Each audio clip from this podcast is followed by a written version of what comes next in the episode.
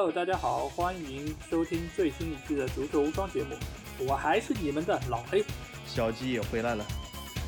是，哎，你们大家可能会比较奇怪，为什么这个礼拜会更新两集？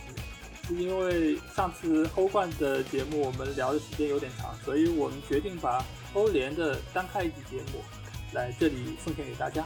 所以你们如果在周四收到这期节目，不要觉得奇怪，我们并没有打破我们就是迟到的端午节礼物呢。不过那就这样了。对对对，因为我们呃并没有打破我们周一更新的这个惯例，呃，这个属于给我们粉丝的一个福利吧，就是周四来一期加更，之后可能也会不定期的会有加更的情况出现，也希望大家能够持续关注。呃，欢迎大家能够订阅我们的足球无双官方微信公众号。在公号里面，大家可以听到我们每一期的节目推送，还可以看到最独特的足球专栏文章。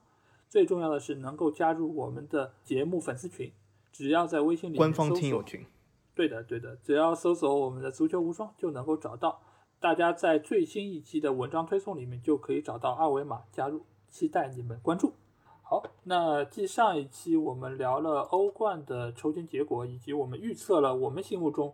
的夺冠球队之后，我们这一期来聊一聊这赛季的欧联。欧联的比赛相对的比欧冠要更复杂一些，因为它现在的球队还理论上还在的球队有十六支。然后接下去的比赛呢，会先把之前十六进八的第二回合比赛打完。如果第一回合都没有打的球队，在之后会直接来到德国进行。单败淘汰的一个比赛，一场定胜负之后，再会进行接下去的八进四的比赛。比如说那国际米兰对赫塔菲这一场。哎，对，是的。然后所有的比赛都会在德国举行，场地会在科隆、杜伊斯堡、杜塞尔多夫还有盖尔森基辛这四个城市。决赛的话是会在科隆的主场，就是莱茵能源体育场进行，在八月二十一号。那我们可以先来简单看一下现在的对阵情况，因为目前来说，国米对赫塔菲，还有塞维利亚对罗马的这两两场比赛都是没有打的，所以这两场比赛会一场定胜负。剩下的六场比赛之前是打了第一回合，我们到时候可以基于就上下半区的讨论，我们来聊一下这几场比赛。那我们要不先来看上半区吧。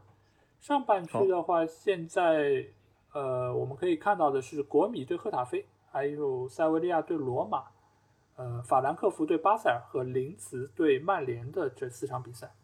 那我们要不就先基于这个，我们先来说一下我们预测的结果，然后我们再来进行讨论。可以，我们从哪一场开始呢？我们先从国米对赫塔菲吧。和国米对赫塔菲这场比赛。嗯，我现在相对来说更看好的是国际米兰，不知道小吉是不是同意？呃，我 怎么说呢？我我或许觉得赫塔菲胜率高一点，但并不会很高。嗯，为什么呢？我觉得这个国米在孔蒂的带领下，我觉得他的状态是相当不稳定的，也就是像一把神经刀一样。嗯，呃，赫塔菲相对来说或许还稳定一点，虽然他不是一支非常出彩的球队，但是。在西甲还算排名前游，所以但是呢，国米纸面上实力肯定是超过赫塔菲。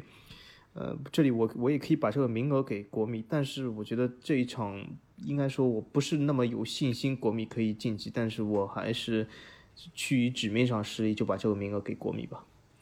呃，因为赫塔菲在这个赛季的西甲，他现在是排名第六，我对他的评价其实是一个怎么讲弱版的马竞。对，因为上上一期节目我说到马竞其实是一个牛皮糖球队，但在这个西甲联赛里面，赫塔菲其实跟马竞的角色是一样的，就是双低嘛，进球低，失球也低。但是呢，他可能在这两方面做的都比马竞稍微再弱一点点，所以他现在是排名第六。国米遇到这样的一支球队，是很有可能使得他们原有的特点很难发挥出来。所以他们最终能不能晋级，其实主要还是要看他们球员的个人能力的一个发挥。因为你你就像刚才小吉说到的，国米在这个赛季真的就是打好和打差差距非常大，就不像是一支球队。那这个时候队内的那些球星是不是能够站出来？包括埃里克森、包括卢卡库等等这些球员，是不是能够有人挺身而出，然后来挽救球队？这个就非常关键。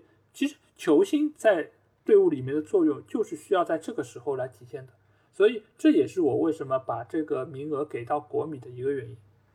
对，因为在这个层面，我觉得他们是有一些球星能够能够出来改变一下比赛的进程。嗯，所以我也是不情愿的把这个名额给了国米。那我们至至少这个是看法最终是一致的。对对对，我相信群里面的王总应该会同意我们这个看法。嗯，王总，但是也对国米很失望。其实国米这最近能够输给博洛尼亚这种球队，其实我觉得赫达菲再怎么说也比博洛尼亚强。但是呢，怎么说呢？就像国米纸面上实力还是有的。嗯，他还有那个巴萨一直要一点一亿号称要买的老塔罗，也该站出来一下。再不站出来，再消失的话，我觉得他值一点一亿，我是有个非常大的问号。对，而且而且国米还有那么多，对吧？曼联的球员或者前球员，我相信在这个时候，包括杨教授，包括桑切斯，还有之前的卢卡库，我觉得都是时候可以展现一下他们的身价，或者说是他们这么高的薪水，是不是物有所值？好，那他们的对手你认为是谁呢？勒沃库森还是流浪者呢？呃，我觉得应该是勒沃库森。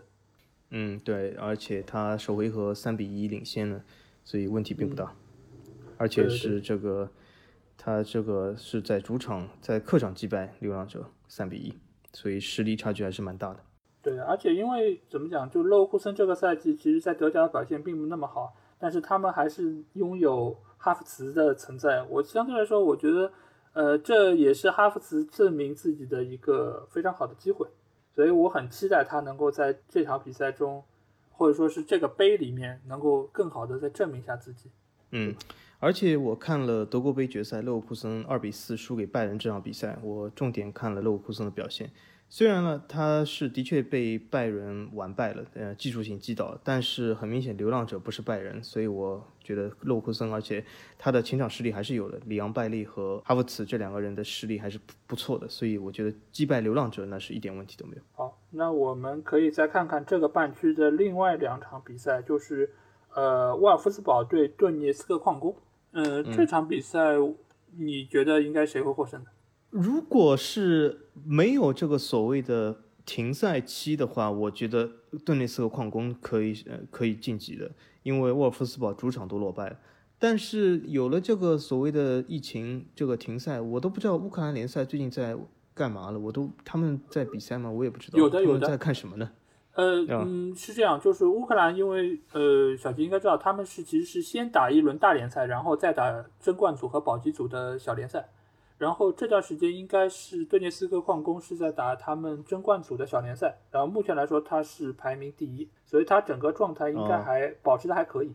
那如果是这样的话，我因为对乌克兰联赛不是很了解，那如果这样的话，我觉得矿工队晋级的可能性还是相当大的。嗯，对我我也是预测矿工，因为矿工第一回合是二比一已经获胜了嘛。所以这场比赛，我觉得大概率应该矿工最后能够得到晋级。嗯嗯，对。而且虽然我是支持德甲球队，但是沃尔夫斯堡这个赛季在德甲的表现其实真的蛮一般的。呃，在关键的时刻掉链子已经掉了无数次，所以说我觉得他们要力挽狂澜，希望非常渺茫。那我们这个也是达成了统一的看法。那他的竞争对手应该我觉得看，呃，悬念也不是太大，因为法兰克福对巴塞尔的这场比赛。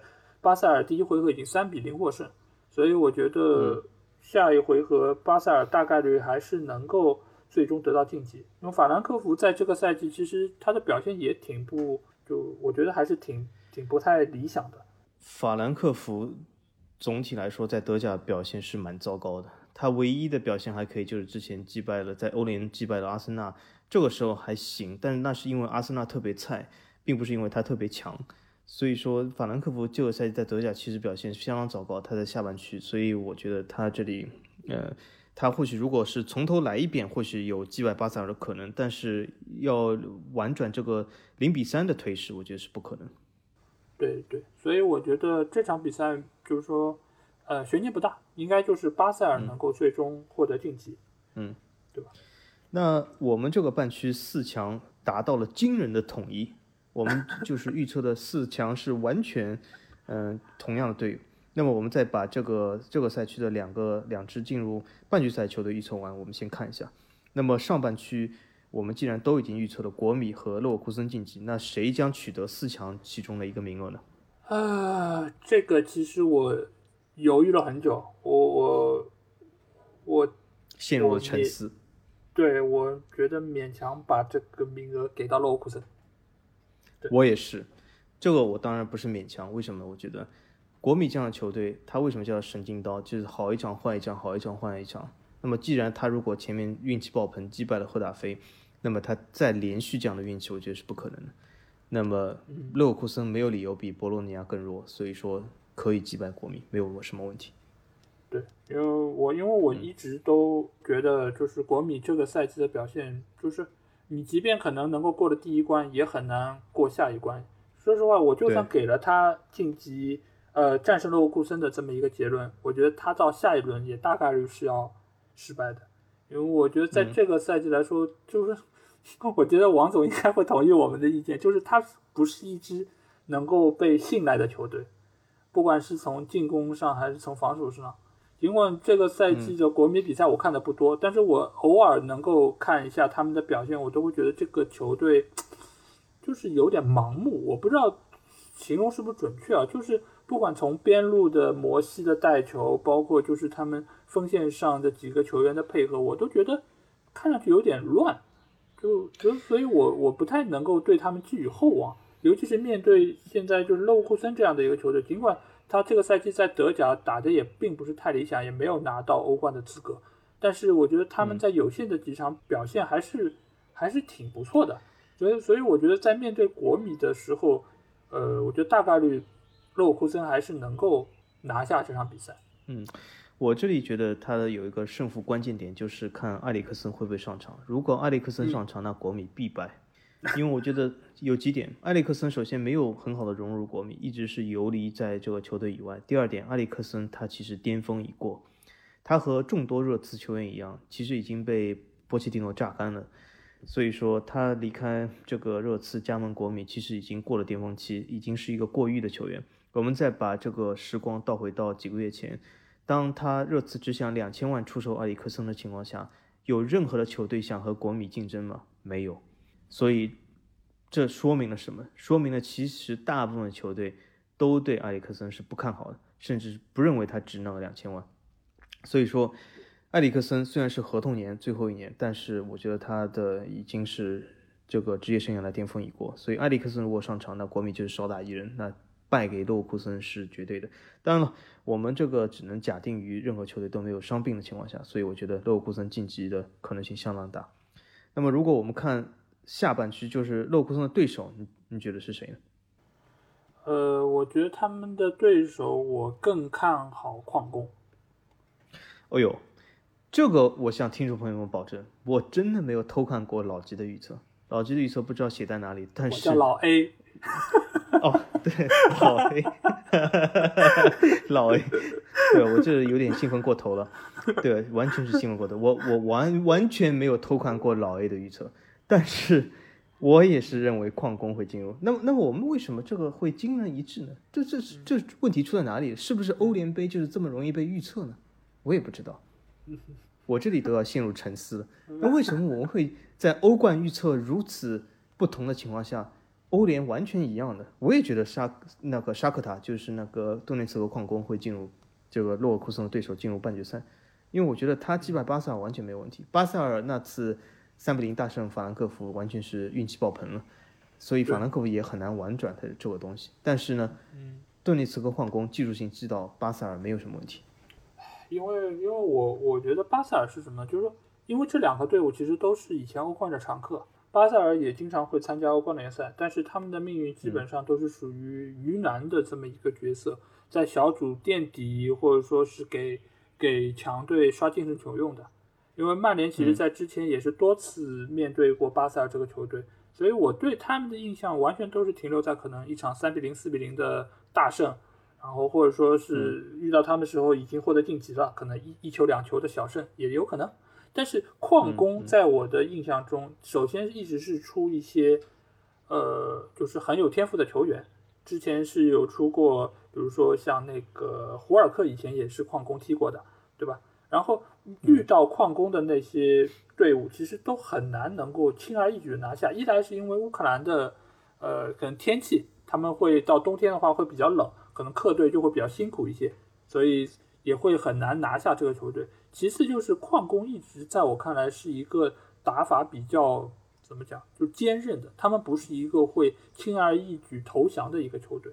所以我觉得在巴塞尔这么一个来自于瑞士的球队和一个乌克兰来的球队，我更看好可能看上去更草根一点的矿工。对，嗯。这个虽然我心里面是支持瑞士，因为瑞士是一个法语德语并存的国家，是我最喜欢两个地方的一种大融合，是非常完美的状态。但是呢，如果要趟过矿工这一关，从足球领域来说是比较难。巴塞尔现在还不具备这样的实力，所以我也同意。那么我们这里惊人一致，我们是要预测出最终进入决赛对手，还是先看另外一半局？呃，我们就直接说出最后的进入决赛队伍。真的要说？说，说呀，说，我说了，那我说了，那听众朋友们大家听好了，进入决赛欧联决赛的队伍就是来自于德国北威州的，俗称药厂的球队勒沃库森，零四。对，呃，我同意小吉的，我也觉得是勒沃库森会最终晋级决赛。嗯，对，因为怎么说呢？我觉得这也是哈布茨证明自己的机会终于来了。当然，这个舞台好像是蛮大，压力也挺大，但是我觉得。顿涅茨克矿工，他是一个不错的球队，可是他并不是一个一等一的强队，他并不是一个没有不具备欧冠八强的水准。那么勒沃库森的确或许也不具备勒欧冠八强的水准，但是他经常和欧冠八强的球队过招，所以说我觉得问题也不大。那么也就看那么另外一个独狼里昂贝里能不能真的是如瓜迪奥拉所看好他的，能也表现出自己的身价。这两个前场在我觉得问题不大，而且勒沃库森的门将不要再抽风。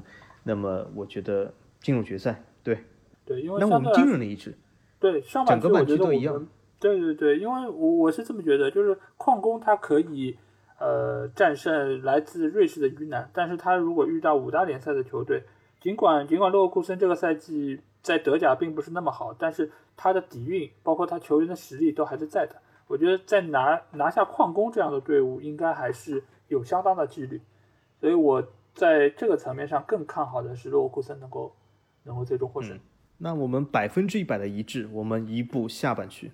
好，下半区我们第一个看到的是林茨对曼联，因为曼联首回合已经五比零客场大胜，回到老特拉福德，我看 这个这场比赛我只能提前说过。嗯，对，所以我看不到任何翻盘的可能性。对对，所以所以曼联必然会晋级。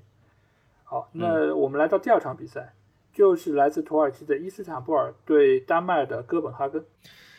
其实，哎，我对这支球队完全不熟悉。伊斯坦布尔，当然了，就是我看过土超联赛，就是他的所谓超级联赛。当然，我一有有的时候看一些费内巴切，当然也主要是看土耳其传统的三强，就是加拉塔萨呢、费内巴切和贝西克塔斯。对这支伊斯坦布尔球队，我几乎是一无所知。他。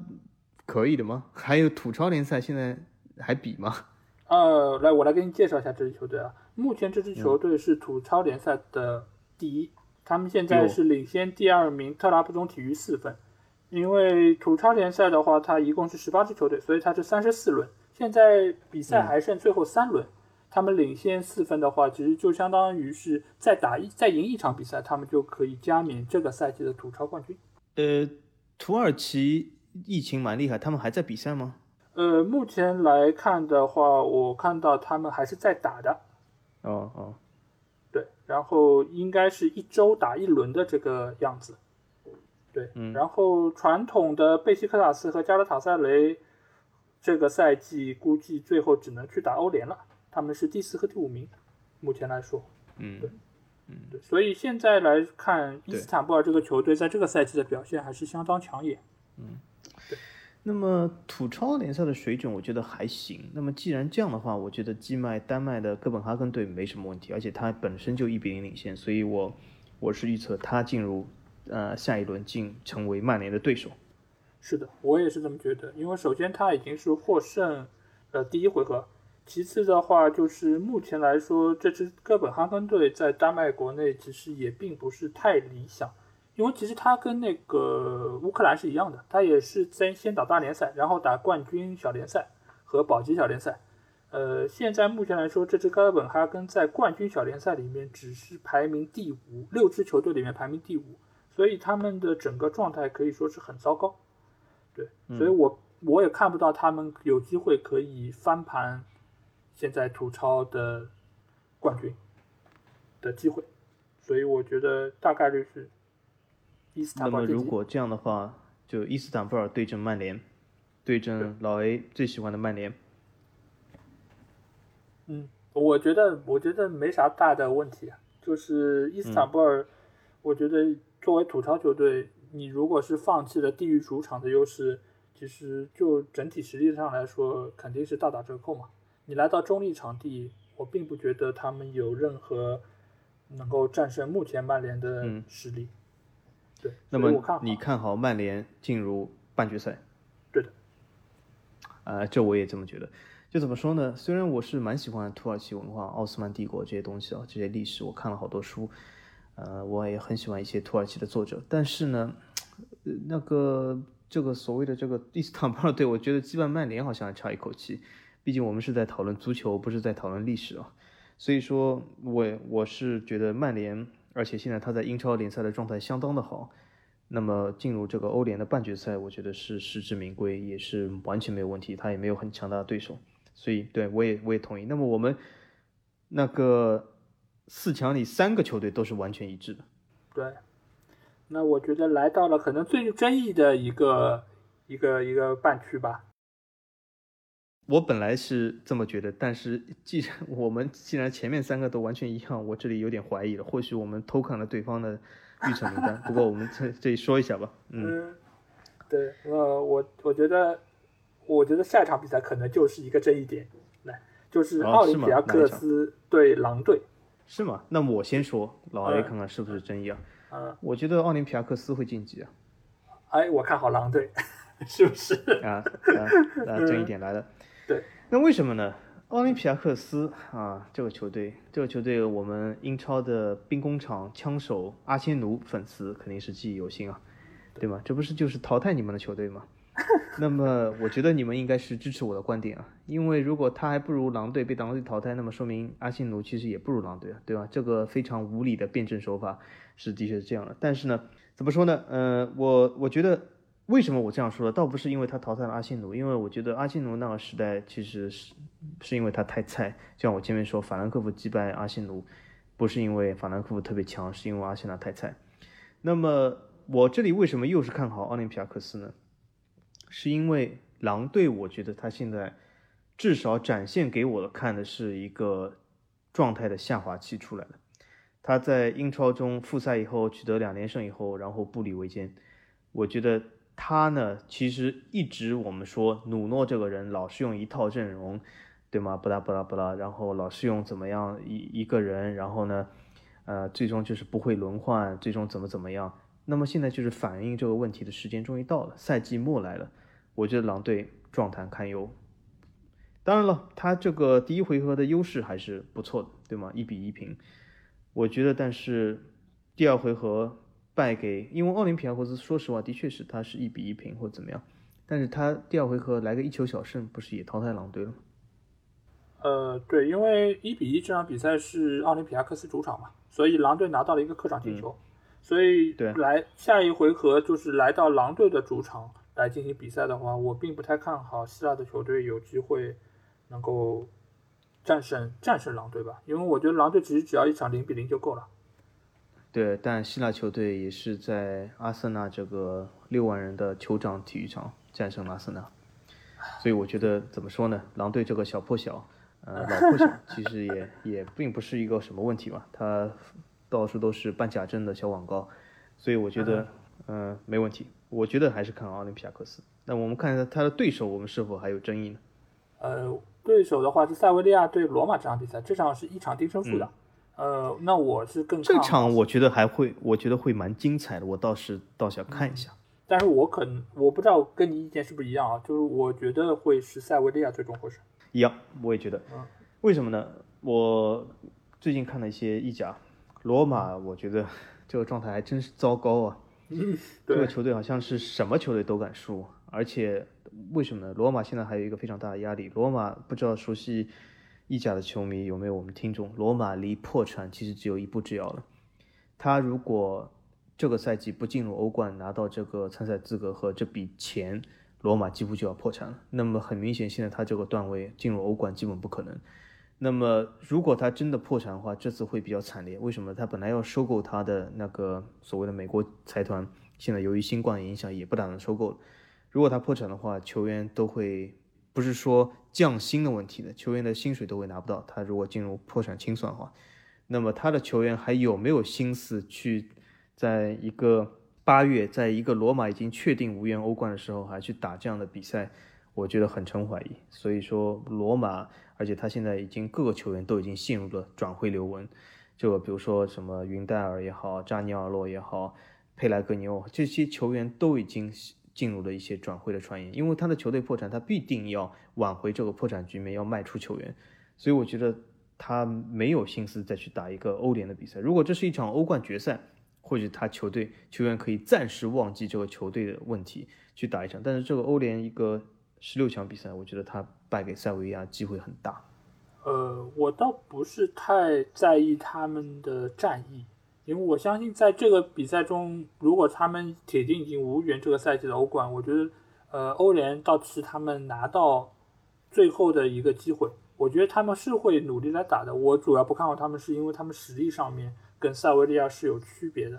且不说塞维利亚以前对吧，在欧联杯一直都是成绩彪炳，对吧？之前多次拿到那个这个所谓的塞维利亚杯，对对，就是埃梅里的时候嘛。所所以我觉得。而且从这个赛季的表现上来看，塞维利亚现在是西甲第四，而且他们跟马竞是平分的，所以他们这个赛季表现其实是挺不错的。但你反观罗马，你可以看到，真的就现在是已经铁定无缘欧冠的资格，而且他们整个球队现在表现也是在风雨飘摇之中。我觉得就算是大家都是认真对待这场比赛，我觉得罗马也很难能够战胜现在的塞维利亚。而且你可以看到，就意甲，我觉得一个很大的问题就是他们这种年龄很大的球员，尤其是锋线球员非常的多，对吧？就是你现在可以看到，就是射手榜上前几名的有非常多都是三十岁以上的这种老将。罗马，你看靠着哲科都已经多少年了，曼城出来之后一直都在罗马打拼，这个赛季竟然还是整个球队的射手王，哦，那真的是我很难对他们有有太多的期望吧。对，前景堪忧。那么，既然我们这个对手是一样，那么他们的对手，那么无论是塞维利亚对阵狼队也好，奥林匹亚克斯也好，你觉得谁会进入半决赛？我觉得还是塞维利亚吧，因为那两个球队，我也是。不管是谁，我来要来打塞维利亚，我觉得都是基本上都是不是一个档次的球队，我觉得至少差一个档。嗯，那我们这次四强的名单完全一样，百分之一百相同啊。嗯。而且我们这次我们可以看一下所有的十六强。八场比赛里面，我们只有一场比赛预测是不一样的。对，那么也就是说，如果出现不同的结果，我们两个人预测都完败了，要败一起败，对吧？啊，这有点戏剧化。对，我觉得还是要正面看待，我们要胜也一起胜，再次证明我们这个节目的前瞻性，对吗？那好，那既然四强是这样，呃，我们也选出了另外半区的进入决赛的球队是勒沃库森。那么这个半区，塞维利亚对曼联，老 A，你作为曼联的粉丝怎么看？呃，我觉得有些犹豫。为什么这么说呢？就是我觉得直接取决于的就是曼联能不能联赛拿到前四。我觉得这个是一个很关键的点。因为曼联如果拿到前四，对欧联的渴望没有那么强烈的话，那我觉得大概率可能塞维利亚能够获胜。但如果是把曼联逼上了只有拿到欧联冠军才能够最后就是拿到欧冠资格的话，那我相信曼联一定会全力以赴的把塞维利亚干掉。我倒觉得今年这个赛会制和前面老 A 介绍的各种换人的条件和注册的大名单，这其实拼的就是阵容的厚度。我觉得曼联会击败塞维利亚进入决赛。呃，其实甚至是曼联已经稳住欧冠名额的情况下，我也认为曼联可以击败塞维利亚进入决赛。嗯，对我从预测结果上，我肯定选的是曼联。但我是这么来看，因为呃，曼联的板凳深度，其实我觉得是不够强的。当然，可能比塞维利亚要好一点，但是你可以看到这几场英超的比赛，曼联的主力阵容已经四轮比赛没有换过了，因为他最强的那批人就是这十一个人。每次一旦就是说确立比赛的优势之后，呃，索夏换上的那五个人一上场，好，这整个球队的进攻就开始就开始断崖式的下降。你可以明显看到，不管换谁，不管詹姆斯、马塔，或者说是其他，可能像弗雷德或者像上小麦克都不行。对，但是因为林狂还没有上，所以曼人的厚度还是有的。哎呀，谁来救救我们啊？把林皇和佩皇打包带走吧！真的，这两个人，我真的是对于曼联现在这套替补阵容，我觉得问题是很大的。就是一旦就有些球队，你可能呃首发阵容打不开局面，你换一些替补上去，然后呃有一个新鲜血液或者说是更充沛的体能去冲一下对方，是一套打法。在曼联这里，嗯，你只有靠主力阵容前六十分钟把比赛结果已经稳住了，然后。剩下三十分钟是属于垃圾时间来对待的，所以说我们的替补上来是没有变化的，所以你不能指望有替补上来能够有任何扭转乾坤的一个作用。如果前六十分钟不打开，那这套主力阵容会一直用下去，直到他们体力不支。我觉得如果博格巴和鼻费都没有伤病的情况下，曼联在前六十分钟打开局面问题不大，因为塞维利亚并不是一支防守很好的球队。啊。所以说不好说嘛，因为有几个问题，因为这个赛会制的比赛，你前一场比赛跟后一场比赛休息的时间如果不是那么多，那他们两个能不能撑，就是说能够以最饱满的状态来投入下一场比赛是一个问题，而且呃能不能进球其实也并不是他们说了算的嘛，因为前面也有几个浪射王在那，对吧？尤其有一个拉师傅，拉师傅真的是不好说。拉师傅，嗯，现代版威尔贝克，我这个节目中的预测一直在那里，大家可以到时候看这个立贴为证啊。那么这个礼拜维尔贝克还进了个倒钩，我觉得表现比拉师傅还要好一点的。嗯嗯，那么拉师傅成了什么？成了以前还有曼联还有什么样人？还有拉垮还有什么？我都想不出了。呃，不不用不用不用，我们还是要想点好的方面，对吧？就拉师傅打得好的时候还是挺强的。那最后，反正我们的结果都是曼联会对阵勒沃库森。啊，这真的是惊人的一致，整个十六强啊，就是我们一路走到决赛，完全预测，其实除了狼和奥林匹亚克斯以外，其他完全的一样。这个真的是一个大的巧合。所以，这个听众朋友，我们这里这里真的不是装的，我我敢发誓，我根本不知道老 A 本来预测是什么。但是等这一刻，我等了很久了，就是终于可以预测决赛和最后获得欧联冠军的时候。所以，这个老 A 我一定要先说。啊，你说，你说，好，这次欧联的冠军就是德国勒沃库森队，然后德国下一次个赛季五个球队参加欧冠，哦耶，就是这个。然后勒沃库森，然后哈弗茨这次夺得欧冠，并在欧那个呃夺得欧联，并在欧联决赛中进球，然后一亿欧元出手，为勒沃库森带来宝贵的资金，太好了。哎呀，整个剧本就这样。你你这个是如如果是用来竞猜的话，你这个是几串一啊？对吧？又要拿冠军，哈弗茨一亿欧元出售，然后 进球。对，然后德甲五个球队参加欧冠，嗯，太精彩了。对，这个你德甲我好，那我对那这场比赛我肯定不能赞同你，对吧？因为作为作为曼联铁粉，我觉得曼联如果是能够进入决赛的话，大概率是可以获得最终的冠军。因为首先是现在。各竞猜网站比较支持我的看法，因为现在曼联的赔率是是最低的，相当于是就是最低的话，就是意思是大家最看好曼联能够夺得最后的欧联冠军，这是第一点。第二就是从我个人的看法来说，就是现在的这支曼联，如果是以他们先发的十一个球员的能力上来说，我觉得在放眼整个欧联的体系来说，我觉得。就跟我上一期预测拜仁放在那个整个欧冠的体系上来说，我觉得是一样的，就是找不太到一个球队可以可以来抗衡。只当然只是他的主力阵容，嗯。但是我认为从那个另一个角度来说，曼联这次还是应该把欧联给勒沃库森。为什么呢？曼联最近也拿过欧联，再拿一次欧联的话，会让别人误解曼联的全名是曼彻斯特欧联队。这样不太好。啊，这这明明不是曼彻斯特的全名，对吗？所以说，这次欧联的冠军还是应该给洛普森。然后，如果哈弗茨在欧联决赛中击败曼联，靠一己之力击败曼联的话，我觉得更可以让阿弗茨一点二亿卖给曼联，也不错嘛。嗯，对。但是现在来说，好像哈弗茨最大的一个潜在的客户应该是切尔西吧？对吧？之前是有说切尔西将会就是买到哈弗茨啊。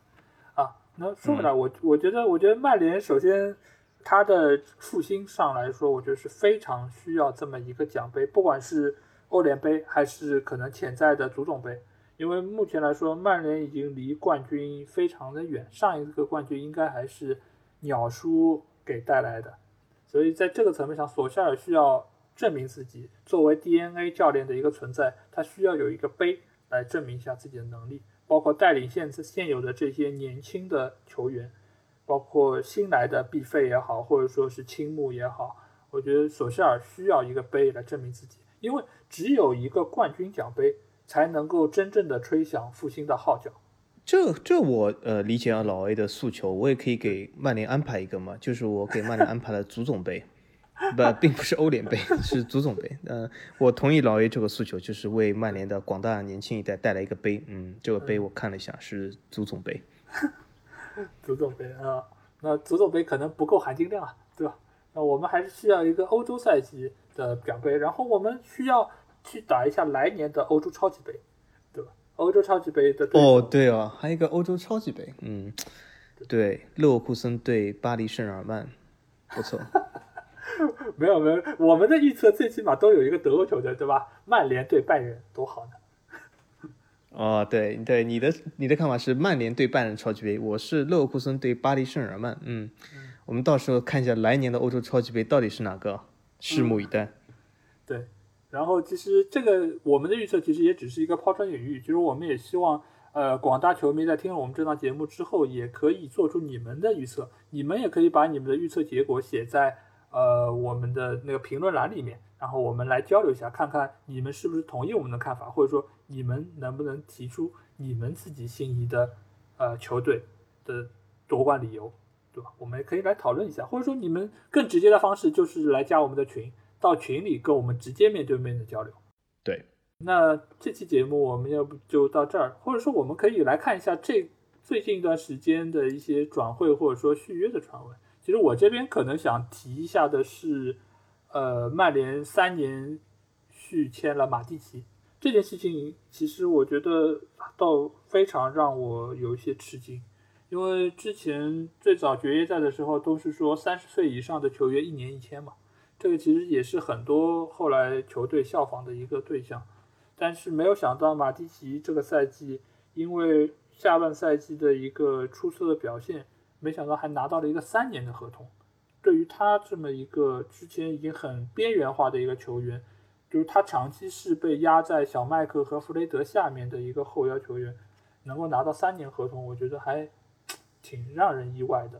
看来可能曼联是要把他作为一个功勋或者说是呃传帮带的这么一个代表来来扶正。我不知道小吉你觉得就是续约马蒂奇？是一个好的选择吗？我我首先对这位球员那个怎么说呢？他整个职业生涯来说就是一个防守的硬汉吧。嗯，我觉得怎么说呢？他现在在曼联也是一个很好的替补补充。这主要看曼联今后的志向在哪里。如果曼联今后还是要多线作战，有一个替补的补充不是一件坏事。但是要靠马蒂奇作为球场上的先发，那是不合格的。曼联还得有一个比较靠谱的后腰，因为他的年龄已经是。已经是，就是大家都已经看到是慢慢变老。当然，我觉得马蒂奇是一个很好的替补球员，仅此而已。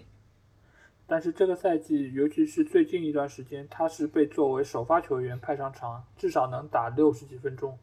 我看上去，现在他的所谓的替补球员弗雷德或者小麦克，好像短时间内都没有办法替代他在队内的位置，因为在防守端，他确实是能够给到博格巴最好的补充。所以，我我也不知道他们，我觉得他们是需要再去引入一个好的后腰吧，否则的话，我很难想象他已经三十一岁，然后他如果三年合约履行结束，三十四岁的话，呃，很难想象在一个豪门顶级球队能有这么大岁数的一个非门将球员存在。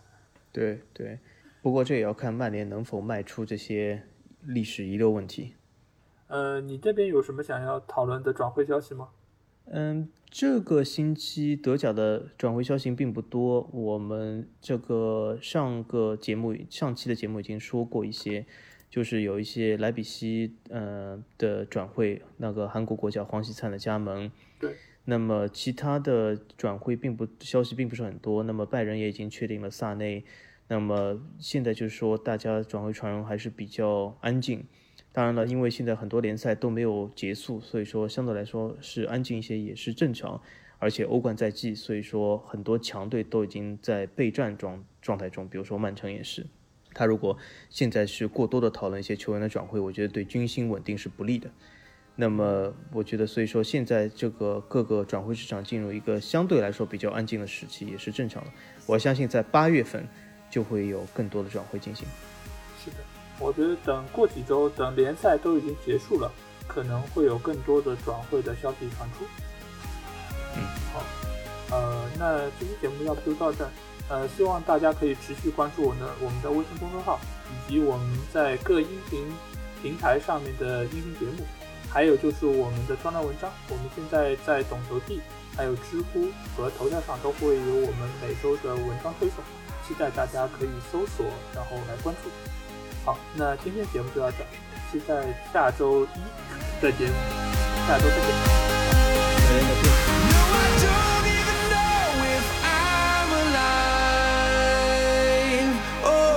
Without you now, this is what it feels like.